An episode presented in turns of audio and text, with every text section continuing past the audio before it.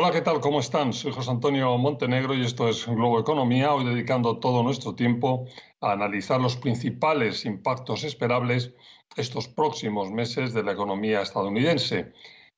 Hemos analizado las últimas semanas lo que se espera de la política monetaria de la Fed o cómo va a afectar a la economía de este país la guerra de Europa o la pandemia del COVID-19, pero hoy queremos ir sobre todo a los efectos que todos esos factores van a tener en los bolsillos de los ciudadanos. La inflación ha tenido un fuerte impacto y los precios de muchos productos básicos se han disparado. Es cierto que los sueldos también han crecido en este mismo periodo, pero para la mayoría de la gente no han crecido tanto como para compensar la subida de los precios.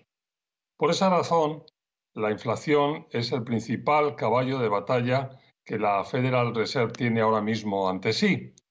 En lo que se refiere a su actuación, se puede hacer el argumento de que, bueno, han sido o ha sido demasiado confiada por un tiempo en su objetivo de disminuir, de disminuir la inflación. Pero en todo caso, y polémicas aparte, es el momento en el que toca frenarla sin ahogar demasiado el crecimiento. Vamos a hablar más de todo eso en unos minutos. La gran pregunta del momento es si tendremos que pasar o no por una recesión.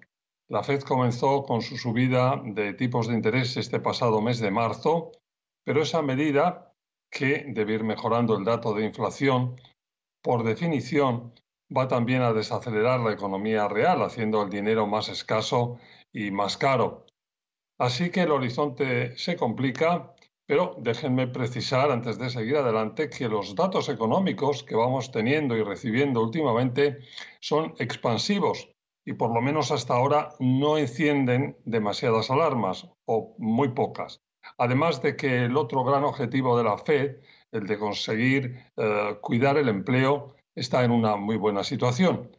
Pero vamos a dejarlo ahí y más detalle en unos minutos en cuanto volvamos de la pausa y me acompañe ya mi invitado hoy, Eduardo Porter, autor y columnista económico de The New York Times. Enseguida aquí en Globo Economía.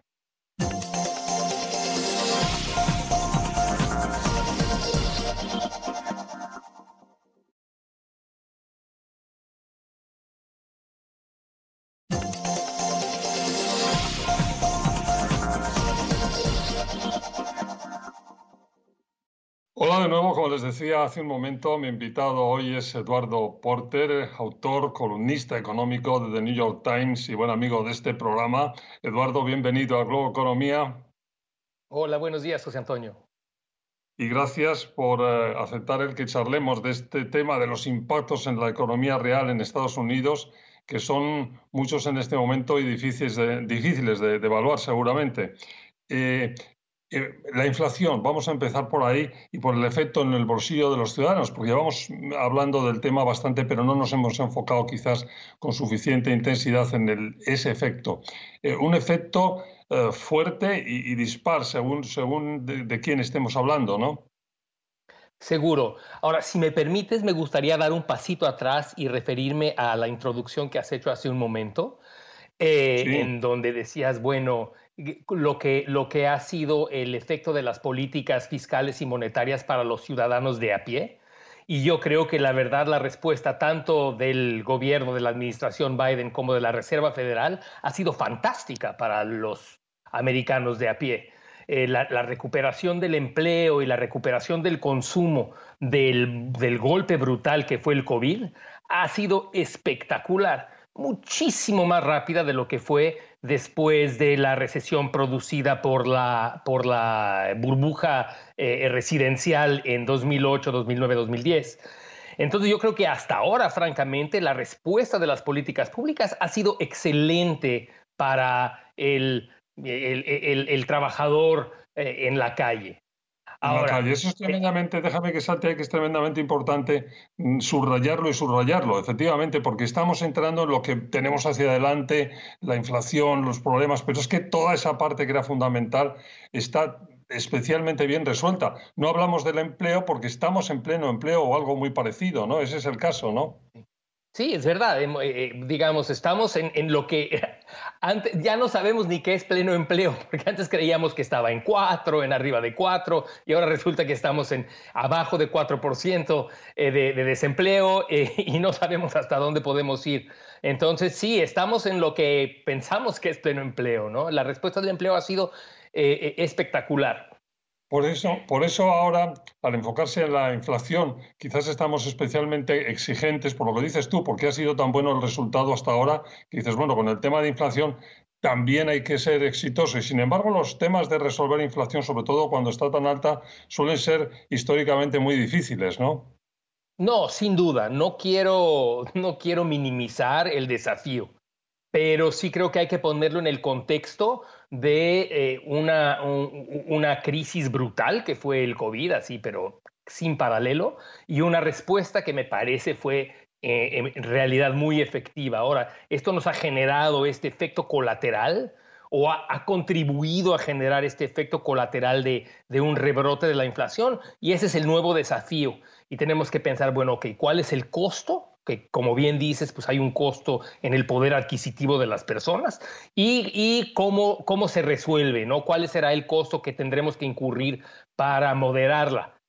Eh, ¿Cómo, yo de todos modos diría en, términos de los datos, y esto tú lo mencionabas hace un momento, los datos pues, más recientes no sugieren que esto le esté pegando durísimo al consumidor promedio.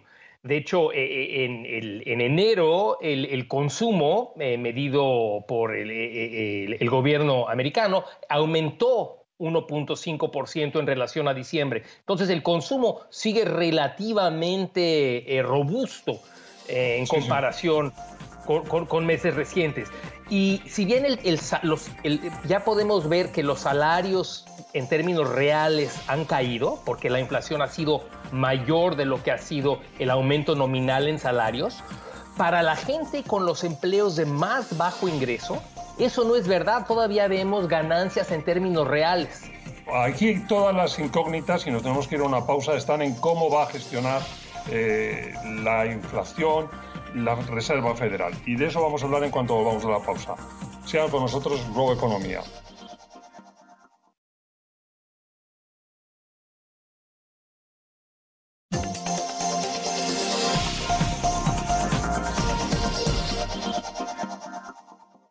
Estamos de vuelta, Globo Economía. Hoy los efectos, el impacto en la economía real con Eduardo Porter, autor y columnista económico de The New York Times. Y Eduardo, eh, cuando nos íbamos a la pausa, yo decía un poco apresuradamente, porque se nos echaba el tiempo encima, que, que la FED era la que tenía sobre, sobre la mesa el, en fin, el, el papel más importante, ¿no? Eh, ¿Qué esperas tú? ¿Cómo, ¿Cómo va a evolucionar el tema de la Fed? Bueno, ya sabemos bastantes cosas, pero, pero ¿qué, qué, hay que decir de eso? Bueno, sabemos que la Fed va a seguir aumentando tipos de interés.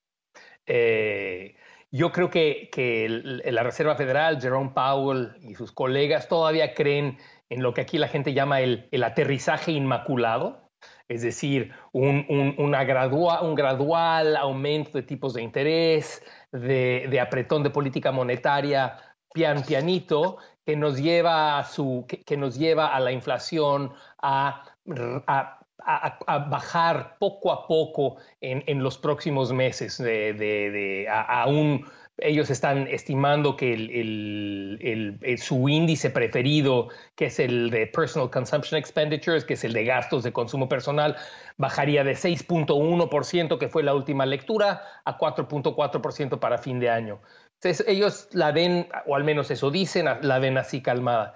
Y yo no veo razón por la cual dudar de ese, de ese, digamos, de ese horizonte, de ese pronóstico, porque hay que entender qué sabemos de lo que de lo que está causando la inflación ahorita.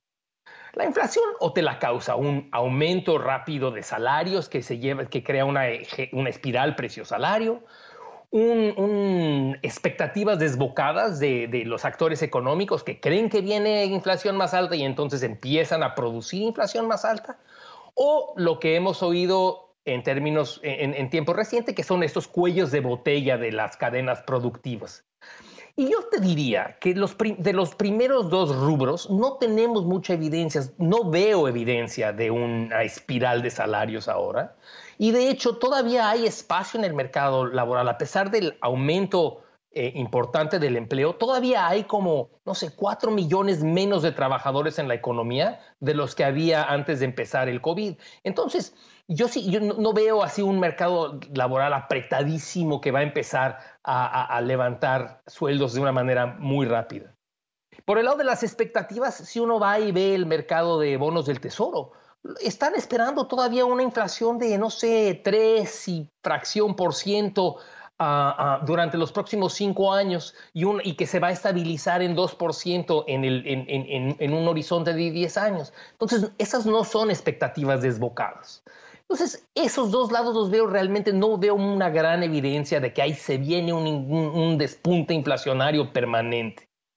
Está el problema de los cuellos de botella y la invasión rusa de Ucrania los hace pues mucho peores. Pero bueno, eso es, eso es digamos, algo con, algo con lo que se puede trabajar y que no me, no me llama a la alarma. Eh, quedándonos con la Reserva Federal, eh, ha sido tremendamente exitosa, yo decía en mi introducción muy rápido, pero que bueno, eh, cuando empezó todo el tema del COVID-19, las actuaciones dirigidas sobre todo a estabilizar el mercado financiero, a proteger las bolsas y tal, han sido especialmente exitosas. Claro, ahora estamos en el tema de la inflación, que es un poco eh, un poco no mucho diferente lo, que hay que hacer eh, y ahí no está tan claro, no sé qué tanto eh, beneficio va a recibir la economía real y en cuánto tiempo. ¿Tú ahí cómo, cómo haces el acercamiento a esa situación? La, dirección no. de la política pública es hacia el combate de la inflación y el, el, el, objetivo es, que, es poder, poder reducir la inflación a un costo bajo en términos de, la demanda y el consumo, ¿no? Eh, entonces el éxito de lo que haga la Reserva Federal será medido en, bueno, si lo logran hacer a un costo bajo, ¿no?